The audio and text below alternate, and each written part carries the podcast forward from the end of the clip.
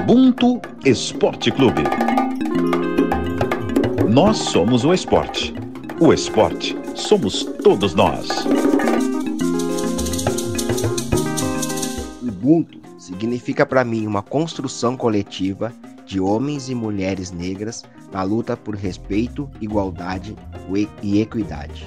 É cooperação, solidariedade, acolhimento que temos ou devemos ter entre nós negros nesse processo de desconstrução das estruturas racistas e de valorização dos nossos traços, culturas e religiosidade. Não construiremos nada sozinho, por isso, sou o que sou pelo que nós somos. Viva nossos ancestrais, viva nossos griots. Fala galera, Ubuntu Esporte Clube na área e essa definição de Ubuntu é de Marcelo Carvalho, do Observatório Racial do Futebol excelente definição, o cara realmente é um monstro aí das pesquisas, tá sempre trazendo novidades para gente e sempre atento às questões raciais no mundo esportivo. E hoje eu sou o Diego Moraes, repórter do Esporte da Globo. Hoje a gente vai falar dos 20 anos da Olimpíada de Sydney e eu estou aqui com meu parceiro, meu irmão Marcos Luca Valentim, que é coordenador de transmissões de eventos da Globo. Fala aí, Lucas, beleza? Lucas não, Marcos Luca Valentim. Eu já ia começar triste o programa, né? Mas ainda bem que acertou e corrigiu a tempo. é, bom dia, boa tarde, boa noite, boa madrugada, que horas estejam ouvindo isso. Eu não vou me alongar muito, porque só de ver essa imagem aqui, eu, tô, eu lembro perfeitamente tudo que eu senti naquela competição e vou deixar eles se apresentarem, porque realmente é um programa, eu já estou realmente, eu tô realmente arrepiado aqui.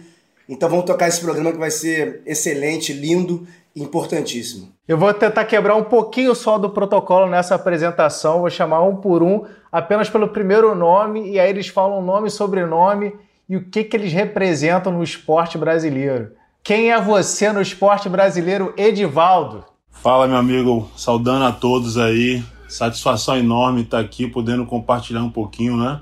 Bater um papo e dizer da minha honra em estar fazendo parte desse seleto grupo aí de representatividade negra. É, me chamo Edivaldo Valério, fui nadador profissional, é, ganhei alguns títulos aqui na minha carreira, né? E o maior deles foi ter sido medalhista olímpico.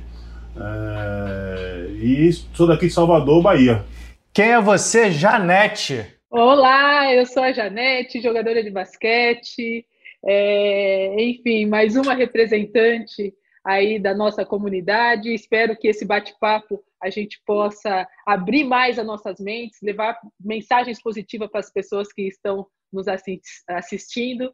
E a gente tem muita coisa também para falar, para desfrutar e bater esse papo com vocês. O último integrante dessa mesa aqui de bate-papo eu vou deixar para o Marcos Lucas chamar, porque existe uma relação ali entre eles, entre admiração é, e inspiração. Então, Marcos Lucas, chama aí o rapaz aí. Só estendi o tapete vermelho aqui e deixa ele andar, deixa ele correr sobre o tapete. Claudinei, por favor, seja muito bem-vindo, irmão. Que honra. Oh, muito obrigado por fazer parte desse grupo. Sou Claudinei Quirino, é, um filho do orfanato, que através do esporte aprendeu é, a, a, toda a dignidade que o ser humano precisa. Sou vice-campeão mundial, vice-campeão olímpico, campeão brasileiro, sul-americano, ibero-americano e sou mais um brasileiro aí que tinha tudo para dar errado e conseguiu, pelo menos até o momento, seguir o caminho do bem. Esse sou eu, Claudinei Quirino. A sua primeira frase já, já diz muito o que você encerrou falando tinha tudo para dar errado, mas tá dando, tá dando tudo certo. E eu queria agradecer a honra de ter vocês aqui trocando essa ideia com a gente. É, eu, criança, vi vocês na televisão brilhando. É, 20 anos atrás eu tinha 12 anos e vocês foram inspiração não só para mim, mas também o Marcos Luca, para Rafael, para o Pedro Moreno, Thales Ramos, que está é, tá sempre aqui presente no Ubuntu Esporte Clube e para todo mundo que está ouvindo, vocês são realmente muita inspiração. E eu queria saber de vocês, na resenha aqui nos bastidores, o Claudinei falou que no esporte tem coisas engraçadas que acontecem que a gente só vai lembrar anos depois. Então, pensando na Olimpíada de Sydney em 2000, eu queria que vocês pudessem trazer curiosidades dos bastidores sobre essa Olimpíada que vocês participaram e representaram tão bem o, nosso país. Um dia eu estava assistindo televisão e eu vi o, o, o Fernando Scherer falando lá sobre o, o preserva, preservativo, né? Que tinha nas Olimpíadas. Ah, pergunta pro Claudinei, porque o Claudinei sabe onde tinha um monte e tal. Em Sydney, como todo mundo sabe, as Olimpíadas, você tem máquina de refrigerante, chocolate e tinha uma caixa de preservativo mais ou menos 1,70m, 1,80m, você pegava à vontade. E eu sou muito amigo do Vicente Lenilson, a gente tava junto. E eu, a gente passou pela, pela aquela caixa porque era bonita, tinha várias é, bandeiras de, de outros países. E o Vicente falou assim para mim: aí Ney, pega uma para mim aí. Eu falei: vou nada, pega você. Aí ele falou assim: eu não alcanço. Aí eu peguei ele aqui pela cintura e coloquei ele assim para ele pegar na caixa, enfiar a mão. E nisso que o Fernando Scherer passou lá e, e começou a dar risada, né? Para mim foi um momento assim muito hilário. E até hoje eu lembro com o Vicente, né? Grande abraço pro Vicente. E eu tive que pegar ele aqui, literalmente, quase no colo, para ele poder alcançar a caixa. O Vicente tem 1,58m, mas ele mente para todo mundo que ele tem 1,60m. Dois centímetros fazem diferença nessa hora para pegar o preservativo. Essa foi boa. Ó, eu, eu já não tenho a minha memória tão boa assim quanto do Claudinei, né? Claro, né? Porque já faz tanto tempo, provavelmente eu sou mais velha que, que o Claudinei aí. Mas eu diria assim, acho que não seria uma história, mas eram fatos que aconteciam ali e eu aproveitava por ser a jogadora mais experiente da seleção brasileira e eu sempre pedia para as mais novas, as meninas mais novas, que às vezes elas lavassem alguma roupa minha, ou o principal, quando eu estava com preguiça de pegar um lanche, que normalmente o refeitório ficava um pouco afastado da onde a gente estava. E eu sempre estava ali pedindo para alguma menina sempre buscar lá, pegar uns nuggets, pegar um, um sorvetinho, um doce, enfim. É, essas assim, eram as, as lembranças mais gostosas que eu tinha. E, e uma outra assim que, que, é bem interessante, bem gostoso, que eu gostava muito de reunir com as meninas né? A gente é, se reunia assim no quarto e a gente batia o maior papo, sabe? O que cada uma tinha de positivo, o que a outra achava que ela tinha de negativo, onde ela poderia melhorar. Então, acho que isso daí é bacana também a gente compartilhar, né? Porque mostra o trabalho de equipe que nós nós tínhamos, né? O quanto que a gente estava nós estávamos engajadas, né? E a gente assistia jogos de outra equipe tudo junto. Então, era gostoso. Essa liderança que eu tinha com a seleção brasileira, eu acho que é um fato também relevante para que a gente possa estar é, tá marcando, estar tá falando. E eu não lembro de outras outros fatos assim curiosos, mas eu gostei dessa do, do Claudinei, achei bem interessante. Não, e o caso do Claudinei foi justa. Ele lembrou é, desse caso porque o Fernando Scherer, que é da natação, pegou ele, pegou ele e o Vicente ali no flagra ali, né? Eu imagino as piadinhas que devem ter saído com, com, com essas, com, essas brincadeiras aí que aconteceram, né? O pessoal deve ter zoado bastante ele nesse momento. E, e Edivaldo, o Fernando Scherer já te deixou numa sinuca de bico assim também, cara? Não, no, no meu caso não. Uh, mas essa história aí realmente é insuperável. Uh, não há nada que a gente conte aqui que vá uh, falar algo parecido com o que o o Claudinei falou. No meu caso, é, eu, eu acho que, que dos três, é, é, eu, eu participei só de um jogos que foi aquele, né? O, o, o de 2000. Então, para mim, foi muito mais o encantamento de estar tá participando de uns Jogos Olímpicos, né? até porque a natação, ela, ela sempre foi no primeiro dia.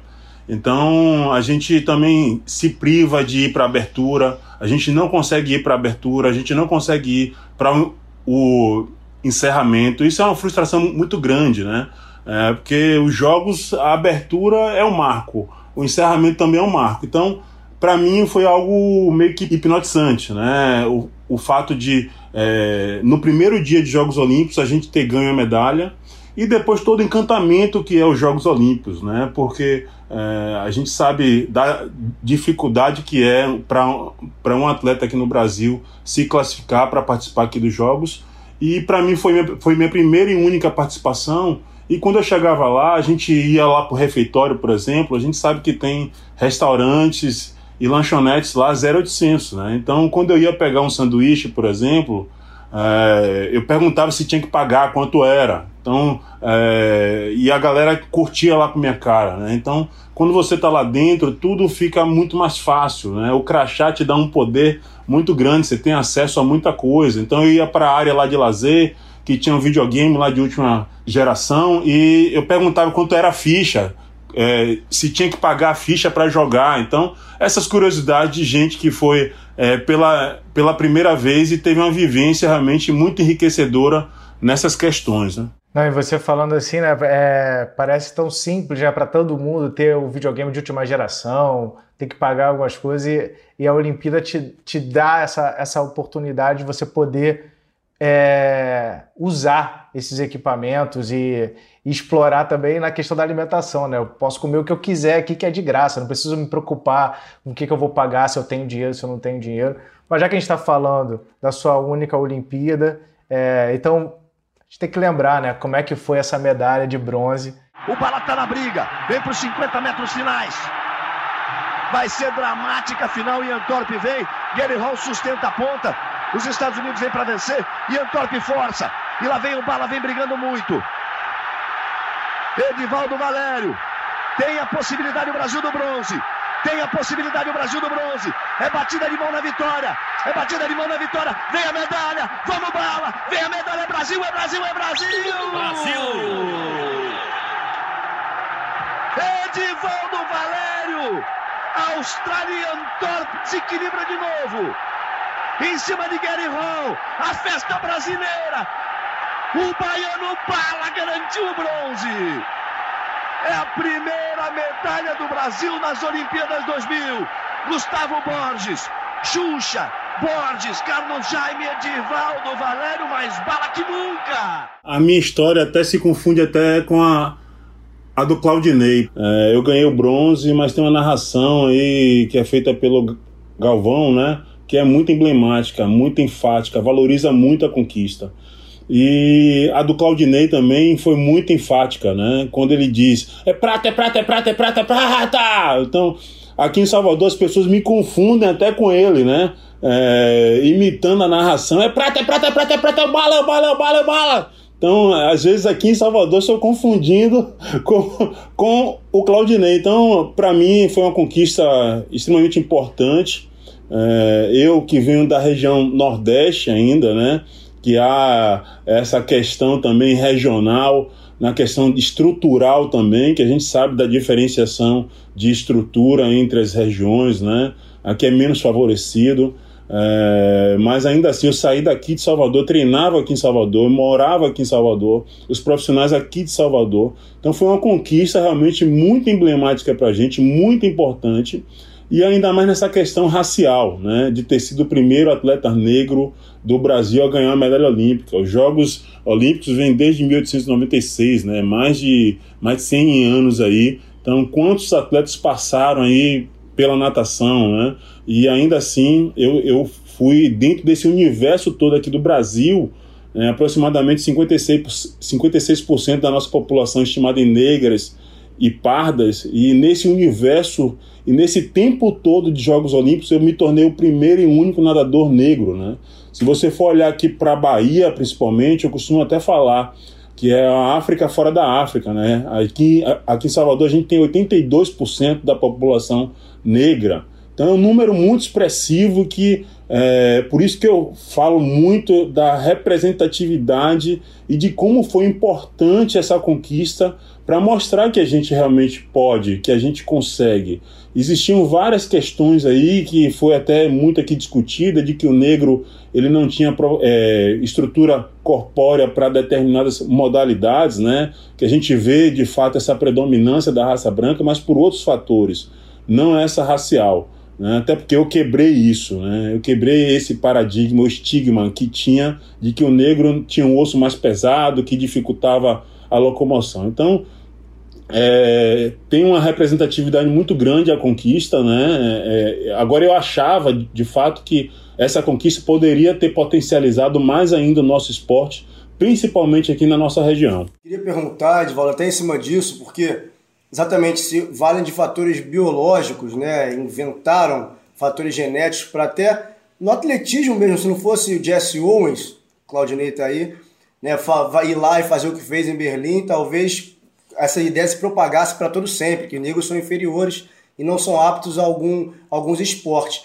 E eu vi uma entrevista sua no Esporte Espetacular que você fala que sempre sentiu esse preconceito muito explícito, né, dizendo que ia competir, te olhavam de cima a baixo, ah, o que esse neguinho está fazendo aqui? Né, e esses números só, só corroboram com essa ideia, com essa exclusão, né, que no Brasil até 1950 apenas pessoas brancas podiam frequentar piscina né, de clube. E 6% dos atletas que representaram o Brasil em Olimpíadas são negros, ou seja, e só 10 são, são nadadores e você foram nadadores e você medalhou.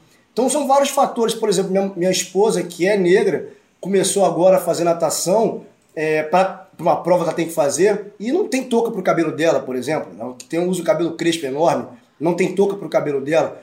Então são vários fatores que a gente pensa por que esse afastamento do, do, das pessoas negras da piscina. Os clubes, tem clube sírio, tem clube israelita, clube libanês, clube espanhol, porque tiveram incentivo essas pessoas, imigrantes, a terem esses clubes. E os negros que não podem frequentar esses lugares para nadar? Não tem um clube de, de afrodescendentes para a gente poder exercer esse esporte também. Então eu queria te perguntar como é que você, não o seu início, não o seu início no esporte, mas por que a natação? Se você não tinha esse espelho. É muito comum a gente ver representatividade, eu quero ser igual aquele cara ali, né? Um cara que parece com você, que te desperta essa semelhança. Por que você optou pela natação? Porque, na verdade, eu não tive a opção de escolher, né? Eu comecei a nadar muito cedo, com 3 anos de idade, então não tive o poder de escolher, é isso que eu quero. Não, eu fui colocado naquele cenário, primeiro que meu pai, ele foi atleta também, claro que é, atleta amador. Meu pai era aquele cara que ficava em oitavo, décimo, vigésimo,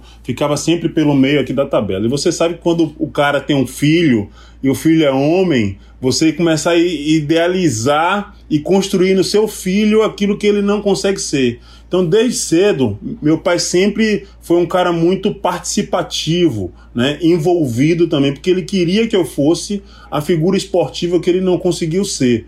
Então eu desde cedo eu fui muito cobrado, fui muito exigido. Eu não tive adolescência, eu não tive infância. Né? Eu tinha que dormir cedo para acordar cedo. Então, é, como eu comecei a nadar muito cedo também com 3 anos de idade, eu não tive como escolher. Ah, eu quero ser nadador. É, eu comecei a, a, ter algum interesse mesmo pela natação com 8 anos de idade, que eu comecei a obter alguns resultados expressivos aqui na Bahia. Nada a nível assim nacional. Mas comecei a bater um recorde baiano, comecei a ganhar um campeonato norte-nordeste, e aí fui tomando gosto pelo esporte. Mas você sabe que a dificuldade aqui é enorme, e eu venho de família de origem humilde, né? o que dificultava mais ainda.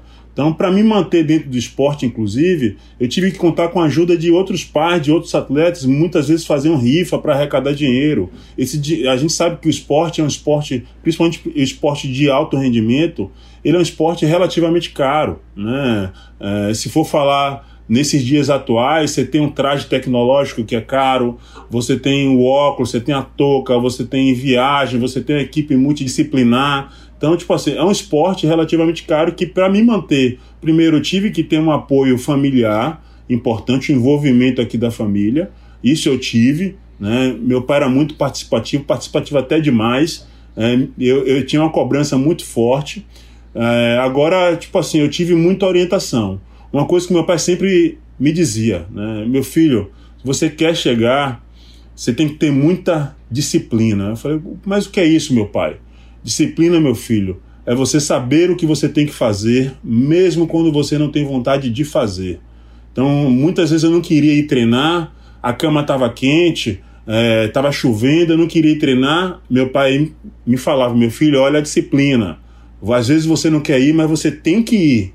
É a mesma coisa se for falar na área escolar, né? É, muitas vezes o moleque ele não quer fazer a atividade lá, né? A prova mas ele sabe o que ele precisa fazer para passar de ano. Né? Então, tipo, é a mesma coisa. O cara que quer ser destaque, o cara que quer ser campeão, ele tem que fazer que diferente. Então, é, foi dessa forma que eu fui me mantendo dentro do esporte, com muita que dificuldade. Às vezes a gente também só enxerga o resultado final, né? O cara que é ouro, o cara que é prata, o cara que é bronze. Mas esse caminho até chegar lá, inclusive às vezes a gente até injustiçado, né? O cara que fica em quarto, aí o cara assiste Ah, quarto, pô, que, que resultado ruim. Pô, mas quarto no mundo, cara, é um puta resultado, sabe? É, diante da nossa realidade e diante da nossa estrutura, das políticas de incentivo, eu acho que é um resultado extremamente expressivo. E eu ter ganho a medalha olímpica só reforçou isso, o quanto foi importante, né? É uma pena que a gente não conseguiu impulsionar e alavancar mais, é, porque eu esperava que daqui da Bahia pudesse sair é, um outro Edivaldo Valério, que não demorasse tanto, que não demore tanto também para que possa surgir um novo Edivaldo Valério. E hoje a gente tem a Etienne Medeiros, né, que é, tem grandes chances de ir para a Olimpíada de Tóquio. Eu queria só complementar que a gente tem uma marca que eu saiba que é para cabelo afro de touca, que é da minha cor. É é a única marca que tem para cabelo afro de touca que eu, que eu tenha conhecimento. Eu queria só complementar isso aí que você está falando sobre a Etienne. A Etienne é um, é um, é um, é um potencial enorme que a gente tem. Né? Ela já foi já nadadora olímpica no, é, no Rio aqui. É, só que, por exemplo, se você for olhar esse cenário, a Etienne é de Pernambuco, mas hoje ela está radicada em São Paulo. Né? Então, é, essas questões também pesam muito. A diferença, né? Exatamente. Por isso que quando é, eu sou muito contra a gente discutir, por mais que o esporte seja individual, a gente discutir meritocracia. Né? Como é que eu posso discutir meritocracia se aqui em Salvador eu não tenho a mesma estrutura que tem em São Paulo? Como é que eu vou discutir isso? É mérito, ah, mas eu não tenho a mesma estrutura, eu não tenho o mesmo equipamento, eu não tenho a mesma equipe. Como é que eu vou discutir isso, cara? Então, tipo assim, apesar de ser um esporte individual, eu não posso discutir meritocracia no esporte diante essa esse abismo que há de realidade entre as regiões, né? É, principalmente quando a gente pensa no Nordeste, na, em Salvador, se eu não me engano, só tem uma piscina olímpica, né? Temos duas, temos duas, mas é o estado do Nordeste que tem menos piscinas olímpicas. Apesar de ser o maior estado, é o, é o estado que tem a menor quantidade de piscinas olímpicas. Acredite. Até Aracaju, que é nanico, tem mais piscina do que aqui. E aí, se a gente for fazer um, um contraponto até em relação às histórias que a gente tem aqui, é, o Edivaldo, de um, de um esporte que é majoritariamente comandado por brancos e, e praticado por brancos, né, por tudo isso que a gente já trouxe aqui, a gente vem para o basquete da Janete, por exemplo, que a maioria é negra.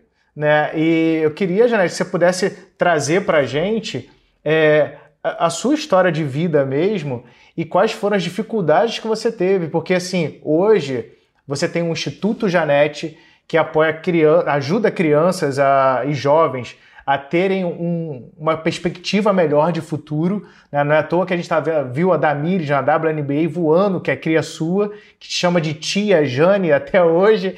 Então, assim, é, o quanto que você vê a importância de ter um negro no comando de uma estrutura. Porque se talvez tivesse um negro no comando da estrutura da natação brasileira, talvez eles se preocupassem em ter mais negros é, desenvolvendo é, como nadadores. E você faz isso no basquete. Eu queria que você pudesse trazer essa experiência sua para a gente também. É, então, Diego, é o seguinte, eu, eu, na verdade, eu venho de uma, de uma família muito simples, né? Lá de Carapicuíba, Osasco, para quem é de São Paulo, conhece ali é, esse local, realmente subúrbio do, de São Paulo.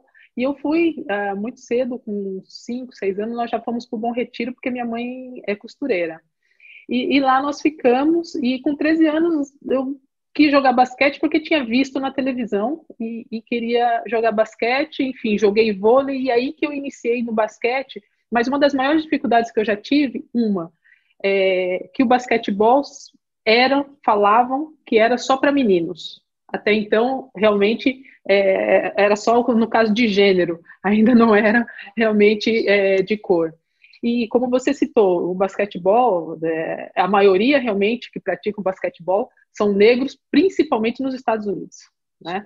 Que realmente ali foi, foi o ápice da, da onde eu atingi o basquetebol minha, na minha carreira, quando eu já tinha lá os meus 27 anos. Então, também, as dificuldades, eu acho que todos nós enfrentamos, né? Principalmente a gente que vem de família muito simples, e a minha provavelmente não foi diferente do, do, do Claudinei também, é, não foi diferente de, de nenhum aí de, de vocês, provavelmente. Por quê?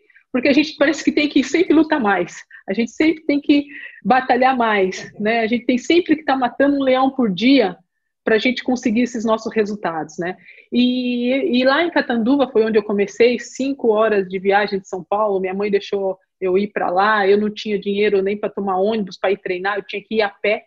Eu andava dois quilômetros e meio de manhã para ir, dois e meio para voltar. E depois da tarde a mesma coisa. E ainda estudava à noite. Então, eram dias difíceis, porque chovendo, o sol muito forte, e a gente tinha que estar ali, né, sempre correspondendo. Mas eu acho que o importante de tudo isso é que eu sempre tive é, muito focada no que eu queria, né? Muito cedo descobri o que eu queria para mim. E aí, enfim, as coisas foram acontecendo. Mas se a gente for ver, é, se vocês perceberem, quando muitas pessoas falam dos, do basquete anterior, né? É, falam muito de Paulo e Hortência, né? É, não falam da Janete. A gente já teve esse papo, já falou da, da, dessas, uh, dessas dificuldades e até mesmo desse reconhecimento que, que eu não tive, mas que eu também falo para você que eu faria tudo de novo, para mim, independente, porque eu fiz com muito amor, muita dedicação, então isso daí, para mim, já é uma coisa muito certa. Mas eu acho que se a Janete é, não fosse preta, ela teria um, um reconhecimento diferente. Vou abrir até um parênteses, Janete campeã mundial, duas medalhas olímpicas, quatro títulos na WNBA, três medalhas em Jogos Pan-Americanos. Seu currículo. é, bacana. É, isso daí a gente ainda falando individuais, né, é, é coletivos. Se a gente ainda for citar individuais, né, também tive vários títulos individuais que, que, que me auxiliaram. Mas, mas é isso, eu acho que a gente está sempre buscando mais, né? Eu acho que a gente também, eu acho que a gente tem que deixar muito claro também que a gente também não pode se menosprezar. Porque existem muitos pretos, muitos negros, enfim, que se menosprezam. Né? Isso não pode acontecer. Tem que realmente buscar pelo seu posicionamento, né? Pela sua fala. A gente sabe que o atleta ele tem uma voz que ajuda muito nesse posicionamento, né, a não deixar as pessoas é, em cima do muro, realmente se posicionar. Então, eu fico muito feliz com os resultados que eu conquistei na seleção brasileira, da família que eu vim, da gente ter o instituto como como gestora e estar tá conseguindo é, fazer com que muitos jovens continuem sonhando e acreditando. E aí eu digo para você, independente é, da cor da pele, Tá? Então, eu fico muito feliz da Damir estar lá na WNBA e ter começado com a gente, me chamar de tia Jane. Então, a gente sentir esse carinho, como outras atletas também que nós apoiamos, né, que não são pretas. Enfim, eu acho que é isso, né? Eu acho que a gente tem que, que, que olhar também para frente, se valorizar, valorizar essas pessoas e que o respeito que a gente busca, ele seja mútuo. É isso que a gente tenta buscar sempre. E eu acho que muita felicidade nas suas palavras, Janete. E aí, aí começa você falando das conquistas, é óbvio que o mote aqui é de Sydney, e aí vai lembrando as imagens né, do final do jogo contra a Coreia do Sul, aí a bola cai na tua mão, você vai pro cantinho da quadra ali, espera a falta. E é uma imagem muito marcante que você beija a bola na hora de bater, de converter, converter os dois lances livres. Então vamos escutar essa narração aí que, que é um momento muito emblemático. Brasil conquista o bronze, Janete deve ter a chance do último arremesso. Falta, falta cometida pela Jane. Parabéns, Janete, beijando a bola. Janete convertendo. Cinco segundos. Contagem regressiva. Quatro, três, dois. O Brasil é Brasil de bronze no basquete feminino. Festa das jogadoras brasileiras. Vale a comemoração depois da medalha de prata em Atlanta, a medalha de bronze nos Jogos Olímpicos de Sydney. Comemora o Barbosa, comemora o time brasileiro. Bronze para o Brasil! Brasil! Hoje. É bonito ver o time brasileiro comemorando a medalha, vibrando, o abraço, o choro, a alegria. Nossa, muito emocionante, Luca. Foi realmente esse momento aí, eu lembro, eu gosto até de ver, sabe, quando quando passa as filmagens desse momento aí, eu gosto muito de ver, porque é justamente isso, né? É, eu sempre tratei a bola com muito carinho. Eu brinco com as crianças de uma forma séria, né? Que às vezes tem criança que vai e chuta, né, a bola de basquete, né? E eu falo não, a bola de basquete não é para chutar, ela é sua amiga, né? É, a bola de basquete ela foi feita para ficar na sua mão, para você colocar debaixo do braço, para você arremessar, colocar dentro da cesta, mas não para chutar, né? Então, assim, aquele momento foi um momento tão emocionante na minha carreira, porque eu tive uma cobrança muito grande por trás de tudo isso. É, é, a cobrança era se a Janete iria conseguir manter o Brasil entre as melhores seleções, sendo que a Paula e a Hortência não estavam mais, como ela iria liderar todo esse grupo com meninas mais novas, e a gente conseguiu, com isso, manter nessa liderança, manter o Brasil entre as melhores seleções do mundo. Tanto que a gente conquistou essa medalha, e eu muito feliz porque de 36 atletas de basquetebol olímpicas, né, nós estamos entre as melhores. Então, assim, foi um feito mágico e aquela bola foi um beijo carinhoso de agradecimento. Obrigada, minha amiga, por você estar comigo sempre. vou só acrescentar, já que é, a Janete falou de números individuais, eu vou falar só dessa Olimpíada que você foi sextando a competição, média de 20,5 pontos por jogo, 164 pontos na competição inteira e o Brasil conquistou o bronze, ganhando de 84 a 73 da Coreia do Sul. Só para dar mais uma informaçãozinha individual. coisa leve, nada demais. Coisa leve, coisa leve. Já que a gente está falando de coisa leve, tem gente que corre como se fosse um papaléguas, qualquer coisa nesse sentido, que é tão rápido esse rapaz correndo que, que chega, chega a deixar o meu amigo Marcos Luca Valentim tremendo quando pensa é, nessa Olimpíada de 2000 de Sydney, é, quando ele pensa em Claudinei Quirino. Claudinei, você não sabe, mas o Marcos Luca ele foi corredor, sabe? E você influenciou essa, essa história dele. Segura essa resposta aí, Claudinei. Vou beber um copo d'água aqui.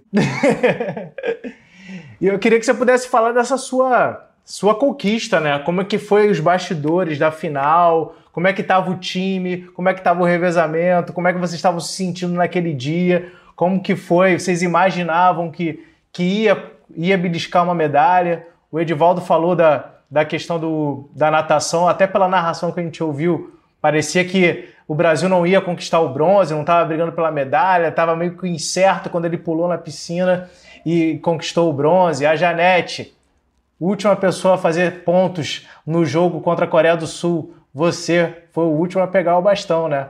Olha a coincidência aí dos três, os últimos aí e para representar o Brasil e nessa reta final de conquista. Nós não entramos ali como nenhum favorito. Nós, nós éramos né, quatro atletas ótimos. O Vicente Lenilson, Edson Luciano e o André Domingos fora daquele revezamento, nós éramos adversário. Hum. E tem uma coisa bastante importante que eu vou falar para você. Todo mundo pergunta para mim, mas quem que foi o verdadeiro campeão ali? Foi você que foi o último que fechou? O André que tinha uma curva maravilhosa? O Vicente que tinha uma saída magistral? O Wesley Luciano que tinha uma reta ali que ninguém conseguia pegar? Eu falo para você que o verdadeiro campeão ali foi o nosso treinador, chamado Jaime Neto Júnior.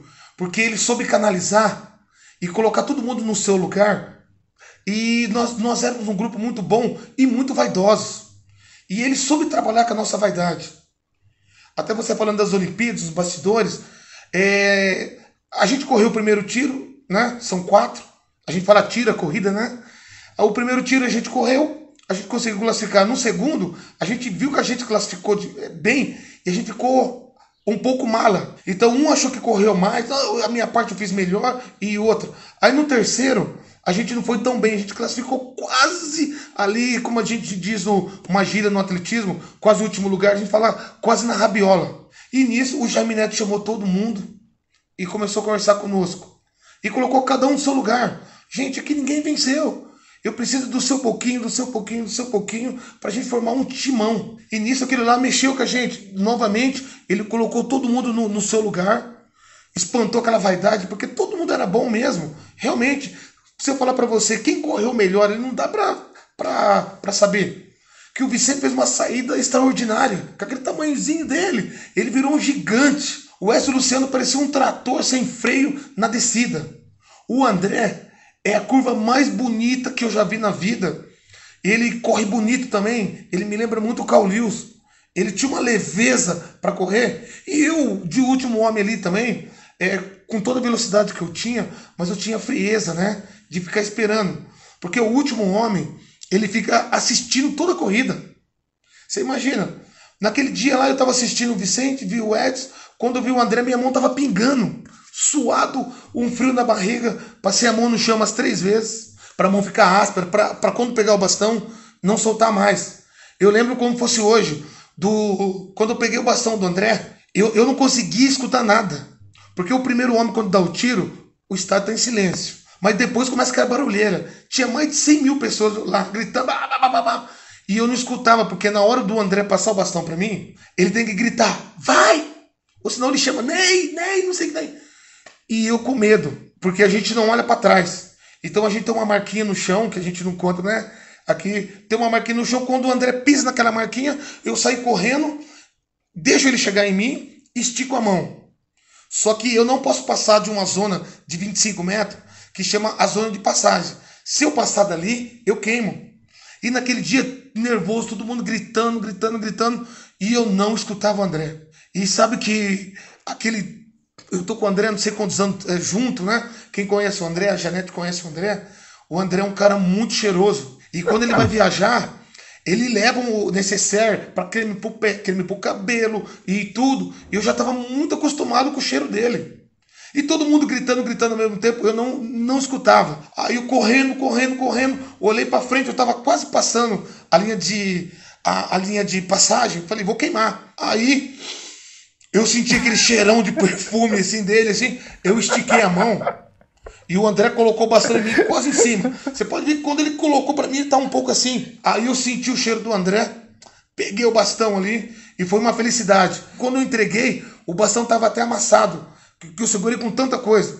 Aí quando eu peguei o bastão do André, eu olhei aqui do, do meu lado direito, eu vi o Morris Green. O cara mais rápido do mundo, do planeta, era o Bolt daquele tempo. Do lado esquerdo, eu vi o cubano, o Fred Maiola. Aí eu falei assim, nossa, se eu, se eu for correr em cima do, do Morris Green, eu vou travar a corrida, eu vou me perder tudo. Eu tirei o Morris Green da minha vida ali, apaguei ele na minha mente me concentrei somente em cima do cubano, porque eu não ia alcançar o Maurício Green nunca. Era um Fusquinha e uma Ferrari.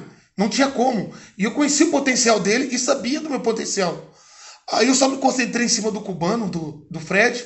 Graças a Deus eu consegui passar o Fred ali. Não sei se você vê que no finalzinho eu tô meio cambaleando assim, porque eu usei todas as forças que eu tinha ali, toda a vontade de vencer que eu tinha na vida. Eu coloquei naquela corrida. Foi um momento muito mágico. Eu falo para todo mundo. Foi uma prata mas é, não só para mim, para todos os meus companheiros, para nós é, foi como fosse ouro. E aquela corrida ali a gente estava representando o Brasil e acima de tudo a gente estava representando nossas vidas, porque mudou, mudou mesmo. E uma coisa que a gente está falando sobre de negritude e tudo, eu achava que eu tinha que ser campeão na vida para eu ser aceito, sabe? Porque, é, assim, eu já vim do, do orfanato e você sabe que quem já morou no orfanato, é, você é um negro, você tudo que faz de errado é um negro, e aquele monte de nome, é, porque coisa de preto, é coisa disso, tudo. E eu queria só, só ser aceito pela sociedade. E eu sempre lutei, falei, nossa, o dia que eu for campeão, eu vou ser aceito, eu vou ser o cara. Mas com o tempo fui aprendendo que não era isso. Não é uma medalha, uma medalha, um troféu, um título que ia mudar era meu caráter, era o, a educação e principalmente, como a André falou, eu tinha que me, me conhecer. Eu tinha que saber o poder que eu tinha. E nisso tudo, graças a isso, o esporte foi mostrando, não só para mim, para todo mundo, o seu poder, que não precisa de títulos nenhum para você ser campeão. Porque o mais importante de tudo na vida mesmo, que eu aprendi depois, é você ser campeão na vida como ser humano, sendo você. Não precisa ser campeão para ninguém. Você tem que ser campeão apenas para você. E essa Olimpíada me mostrou muito. E esse treinador também, que às vezes na vida você está perdido. Igual eu passei do orfanato, passei em vários lugares. E sempre apareceu pessoa para me direcionar para o caminho do bem. Para te dar força, porque o potencial você já tem.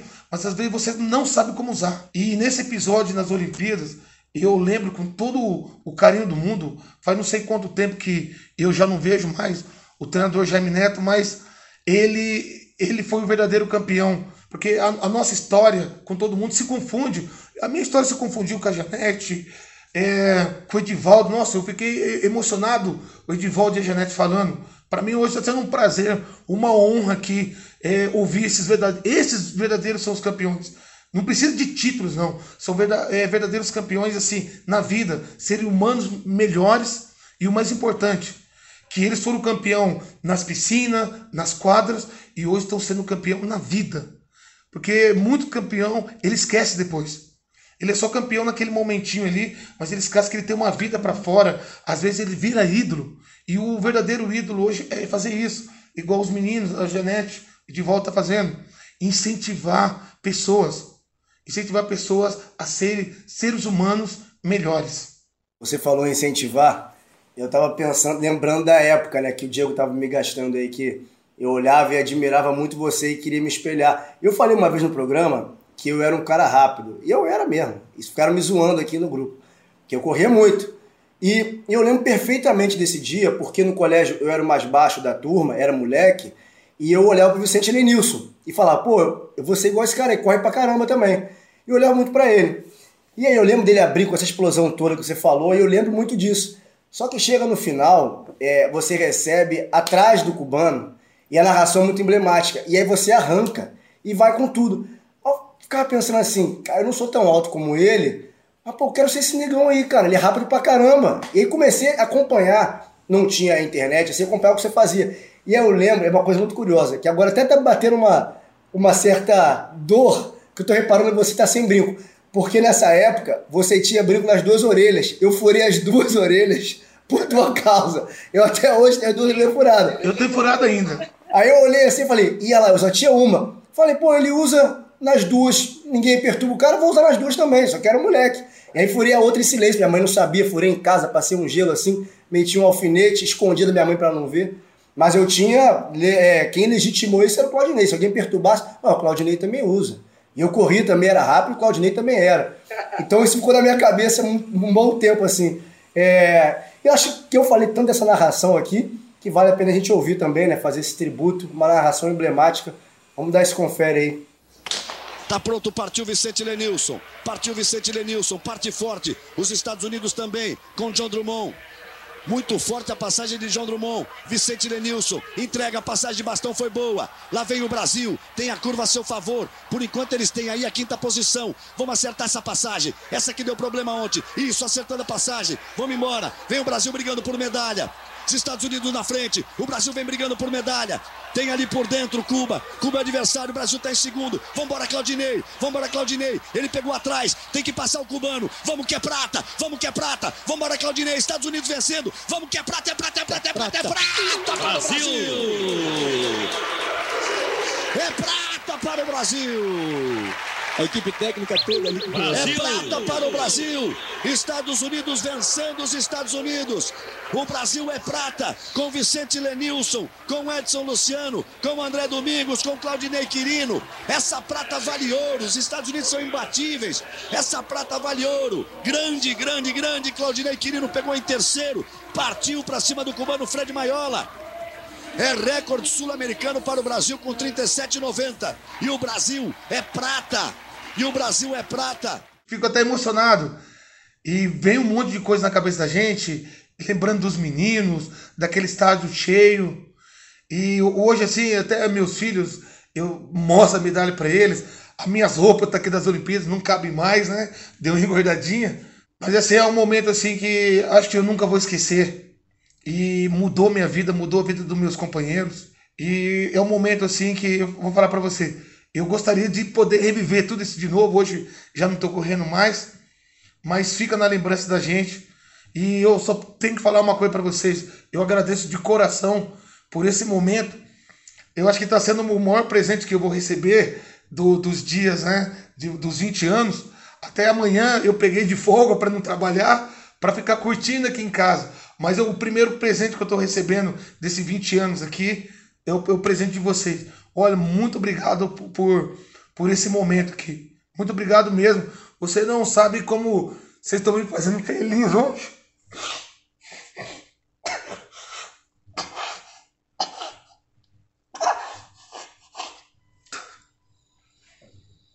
É, esse dia aí literalmente é, mudou, mudou minha vida.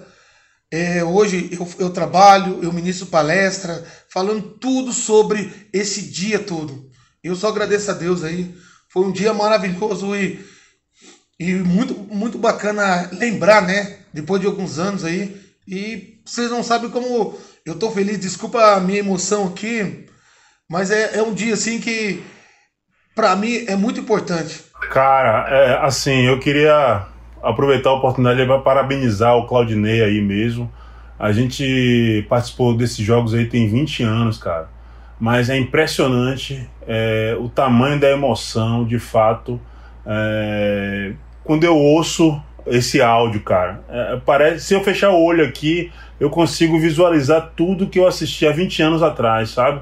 É, e a gente só a gente sabe mesmo uh, o quanto foi difícil é, alcançar um resultado como esse. Então, cara, Claudinei, eu só não tô chorando como você, cara. Mas uh, tô emocionado como você, acredite, velho. Uh, arrepiei aqui, ouvi o prato, prato, prato, prato. Essa narração é sensacional, cara. É, é demais mesmo. Isso valoriza muito a conquista e aquela prata, de fato, para mim tem a simbologia de ouro. Parabéns, cara. Ah, parabéns para todos nós, viu, Edvaldo? Você também foi um excelente atleta. É, eu não assisti ao vivo lá, mas vi você recebendo a medalha. É, vocês abriram para nós, né? Você chega num, num, campeonato e você vê um brasileiro já subindo no pódio. Falei, ô, oh, beleza, então já começamos bem. A Janete, nossa companheira de muitos anos, e também tem o maior. Eu fiquei muito feliz quando a Janete foi jogar fora do país, né? NBA feminina, né? E assim, vocês é um motivo de orgulho para mim também. E quando eu recebi o convite no, no Zap, que, é pra, que era para participar, eu não participei de nada até agora para falando das Olimpíadas. É, falando de, de, de, da Olimpíada de 2000, né? Aí quando vi que era vocês, eu falei, não, eu vou participar. É o único lugar ainda que, que eu estou participando. Mas eu agradeço vocês aí e vocês estão de parabéns. Vocês sim são os verdadeiros campeões. E desculpa aí que eu sou muda mole. E esse dia eu acho que eu tô meio emotivo, né? Você tá aqui quando hoje vendo a medalha, vendo tudo, eu olhei de um lado, eu tinha saído do orfanato, hoje eu tenho uma esposa, é, tenho dois filhos, né? Um corre por aí igual doido, a outra faz handball. Então, a medalha só não me trouxe a fama e algumas coisas.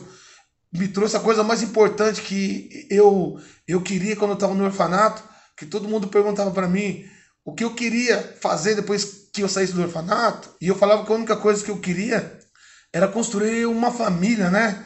E, e hoje eu tenho, né?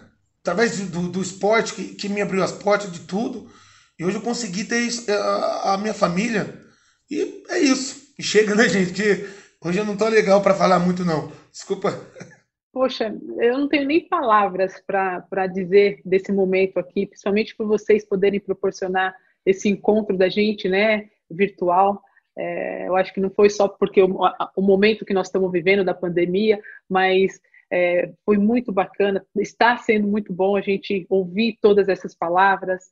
É, do Edivaldo, poxa, eu lembro também de todo, todo momento, a gente estava lá nos jogos, é uma emoção, dá um, dá um ar gostoso, sabe? Quando você está participando de jogos, você vê um brasileiro e ainda um preto conseguir uma medalha, cara, putz, isso daí é, é, é demais. E os meninos na corrida, poxa, é, eu lembro, eu sou muito amiga do, do André, a gente se fala até hoje, poxa, eu lembro de todo episódio, isso aqui ó, arrepiou, arrepiou muito, tudo que foi passado, tudo que foi falado, Claudinei ainda é, falando, a gente visualizou tudo isso daí, foi, poxa, foi demais, show, estou muito feliz, obrigada por vocês me proporcionarem isso, mesmo longe, né, porque eu estou aqui na Espanha, mas obrigada mesmo, estou muito feliz, Imagina parabéns a todo mundo. Não, imagina é... se fosse presencialmente. Imagina, imagina, né? E assim, eu queria só complementar que foi uma aula assim que vocês deram pra gente. É, posso falar, sim, sou, sou, bem mais novo que vocês, é, uns 8 anos, 10 anos, a Janete aí, vocês têm uma experiência, quanto que vocês representaram. É, eu tô segurando também para não chorar, porque eu sou meio bunda mole igual o Claudinei. E o Edivaldo é um cara que, enfim, foi o primeiro preto que eu, que eu vi e falei que queria ser igual a Janete brilhando. Eu já falei isso para a Janete, né? Janete em algumas entrevistas também, quanto que você foi importante na, na questão da representatividade te ver é, brilhando na, na, no basquete feminino e representando, levando o Brasil, assim, liderando as meninas em Sydney. E Claudinei, você falou uma coisa que me marcou muito, que foi a palavra aceitar. É, eu durante até os 18 anos eu fui atleta de base, voltei depois de 11 anos para buscar uma vaga olímpica e ontem eu estava conversando com, com a minha namorada, que é a Aline Silva, que é do wrestling. Ela está na próxima Olimpíada e eu falei com ela o quanto que era importante a luta, a, a vaga olímpica para mim, que eu só te, busquei essa vaga olímpica que eu quero ser aceito na minha profissão de jornalista. É, e aí, quando você fala aceitar, sabe, a aceitação é uma coisa que a gente passa por isso o tempo inteiro. E, pra, e parece que a Olimpíada, para mim, é, buscar essa vaga era eu ser aceito na profissão que eu exerço hoje, agora, como jornalista também. Então, isso valia muito. Então, voltei depois de 11 anos por conta disso, por conta da aceitação, não apenas como atleta, mas como jornalista. Mas o que você acabou de me dizer é: eu não preciso dessa aceitação se eu já me aceito como profissional, como pessoa e tudo que eu construí em relação à personalidade, ao meu eu, que eu estou tentando cada dia que passa se desenvolver e evoluir. Então, assim, rapaz, você é, é, é muito assim. Eu vou deixar o Marco Juca falar, porque foi pesado te ouvir, cara. Foi pesado. Falar. São, são três sonhos que eu realizei hoje aqui. É, quatro, cinco, seis, sete de estar com todo mundo. E, e assim, é realmente, eu lembro perfeitamente de cada um e onde eu estava quando eu vi cada um e o quanto se impactou para me trazer até aqui hoje. Por mais que não tenha seguido no, no esporte, eu pratiquei vários esportes, natação, basquete e atletismo. É, eu sei como cada um me motivou a estar aqui como jornalista hoje pela, pelo exemplo de mostrar que é possível e exatamente pelo que o Diego falou. A gente não precisa de, do aval de ninguém. A gente não precisa dessa aceitação. Por mais que isso seja imposto pela gente, seja imposto para a gente, pela, pela sociedade, a gente tem que ter algo que nos valide estar aqui, né? que nos faça sentir aceito.